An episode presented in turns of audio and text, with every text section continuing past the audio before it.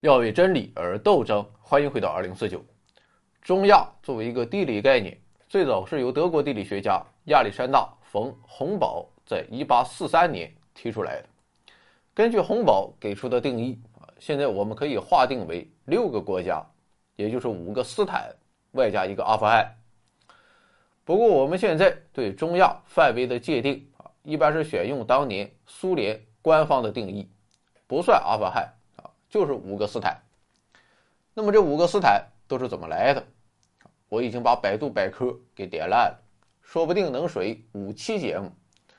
今天我们先来看一下乌兹别克斯坦。众所周知，蒙古帝国在鼎盛时期，曾经在欧亚大陆建立了四大汗国：窝阔台汗国、察克台汗国、金帐汗国和伊尔汗国。金帐汗国的实际建立者。是成吉思汗长子术赤的次子拔都。那是在公元一二三五年，拔都领导了所谓的长子西征，最后一路杀进东欧，甚至占领了波兰和匈牙利，把术赤的封地术赤乌鲁斯嗷一下扩大了好几倍，然后在此基础上就建立了金帐汗国。大致的地盘就是今天的黑海。里海和咸海的北部地区，金帐汗国建立之后，拔都就开始对自己的兄弟们进行册封，十三个兄弟全都得到了大小不等的封地，其中封地最大的就是长兄沃尔达和五弟西班，一个叫白帐汗国，另一个叫青帐汗国，这两个汗国再加上罗斯诸城邦，就是金帐汗国最重要的。三大藩属国，金帐汗国强盛了一百多年，最后在元朝末年，也就是十四世纪中叶陷入内乱。后来在一三八二年，托托迷失汗曾经短暂的统一了金帐汗国，但这位托托迷失却迷失在和帖木儿帝国的交战之中，那是屡战屡败，导致金帐汗国彻底退出了强国之林。在这乱世之下，青帐汗国准备跑路了。他们选择离开故土，南下另找出路。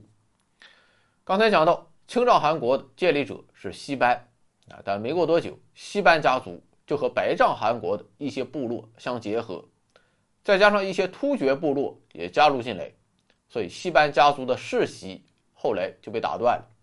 可汗的产生需要各部落首领选举。一四二三年，白帐汗国系的贵族布拉克被推举为青帐汗国可汗。就是在他的带领下，青帐汗国开始逐步南下，向中亚方向扩展势力。一开始，由于实力有限啊，青帐汗国不得不向帖木儿帝国俯首称臣，然后就在希尔河沿岸站稳了脚跟，还给自己改了个名字，叫乌兹别克汗国。这个乌兹别克啊，到底是个什么东西呢？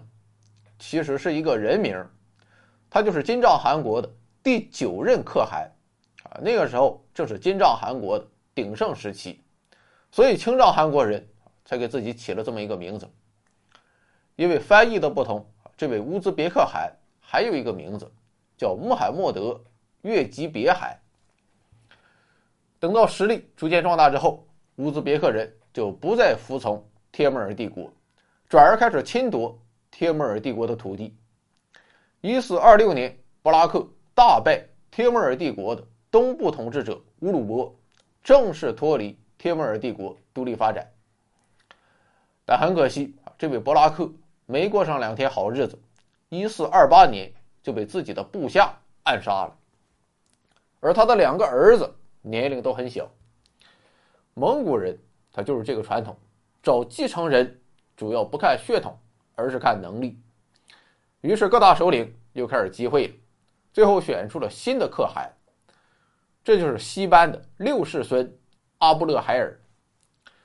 这位阿布勒海尔很有水平，他继续布拉克的事业，在中亚扩展势力，最后更是通过参与帖木儿帝国内部的皇位争夺战，反过来把帖木儿帝国变成了自己的臣属国。逆袭成功之后，乌兹别克汗国一时间在中亚地区那是不可一世。但是在中亚称王称霸，并不代表其他人不收拾你。之前讲游牧民族的时候，咱们讲过，说明朝把蒙古人赶走之后，蒙古就分裂为两部分，西边的瓦剌和东边的鞑靼。啊，你看咱这个节目，它都是串起来的。一四三九年，绰罗斯也先成为了瓦剌首领，啊，然后他就想恢复曾经蒙古帝国的荣光。一四五五年，也先派自己的长子沃什帖木儿西征，一举击溃了乌兹别克汗国。如果一切顺利，乌兹别克汗国啊可能真就被灭了。但就在一四五九年，也先被刺杀了。啊，听到这个消息，沃什帖木儿嗷嗷往回赶，乌兹别克汗国这才获得了喘息机会。但即便如此，因为瓦剌的入侵。乌兹别克汗国早已是支离破碎，直到阿布勒海尔的孙子穆罕默德·西班尼成为大汗之后，乌兹别克汗国才重新振兴，统一了中亚。但是这位西班尼也不太走运。一五一零年，乌兹别克汗国去干伊朗的萨法维王朝，结果西班尼被打死了。西班尼死后，乌兹别克汗国就分裂成两部分，一个是以布哈拉为首都的。布哈拉汗国啊，另一个是以西瓦为首都的西瓦汗国，后来又从布哈拉汗国中分离出了浩海汗国。在这三个国家中，浩海汗国和中国的关系十分密切啊，双方始终保持着友好的贸易往来。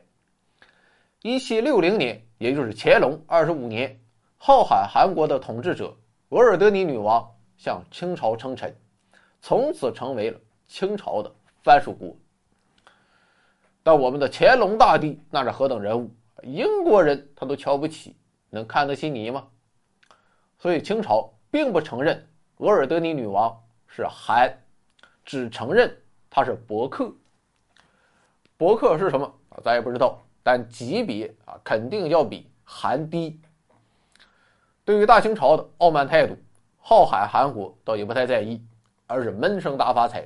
他们一直厉兵秣马，四处征伐，希望有一天可以告诉大清朝，今天你对我爱答不理，明天我让你高攀不起。十九世纪上半叶，浩海韩国的势力达到顶峰，其疆域西抵咸海，东至巴尔喀什湖以南的中国地区。然后他们就表示啊，不再对清朝称臣。不仅如此，浩海汗国还多次侵犯。清朝领土，鼓动喀什噶尔地区反抗清朝统治。一八二零年代发生在我国新疆地区的张格尔叛乱啊，就是浩海汗国捣的鬼。但螳螂捕蝉，黄雀在后。就在浩海汗国对清朝小动作不断之时，一八四二年，布哈拉汗国攻陷了浩海城，浩海汗国可汗马达里汗被杀。虽然不久之后。布哈拉人被赶走了，但浩海汗国也从此走向衰落。但是这群孙子还是他妈不老实。一八六四年，浩海汗国大将穆罕默德·雅霍甫再度率兵入侵新疆，还成立了一个所谓的洪福汗国，自己自称毕都勒特，啊，意思是洪福无量的人，不要个逼脸。这就是历史上著名的。阿古柏之乱，啊，这个阿古柏就是雅霍福的另一种翻译。后来在1876年，左宗棠打退了浩海汗国，收复新疆。1877年，阿古柏也死了，其残余势力被清军消灭殆尽。而就在阿古柏在新疆搞事情的同时，他的老巢早就被人连锅端了。1866年和1873年，巴拉汗国。和西瓦汗国相继沦为俄国的保护国。一八七六年，浩海汗国也被沙俄吞并。一九二四年十月，原巴哈拉汗国的一部分以及西瓦汗国的一部分和浩海汗国的部分领土合并，成立了乌兹别克苏维埃社会主义共和国并加入苏联。直到苏联解体乌兹别克才复国成立了今天的乌兹别克斯坦共和国。请看下集。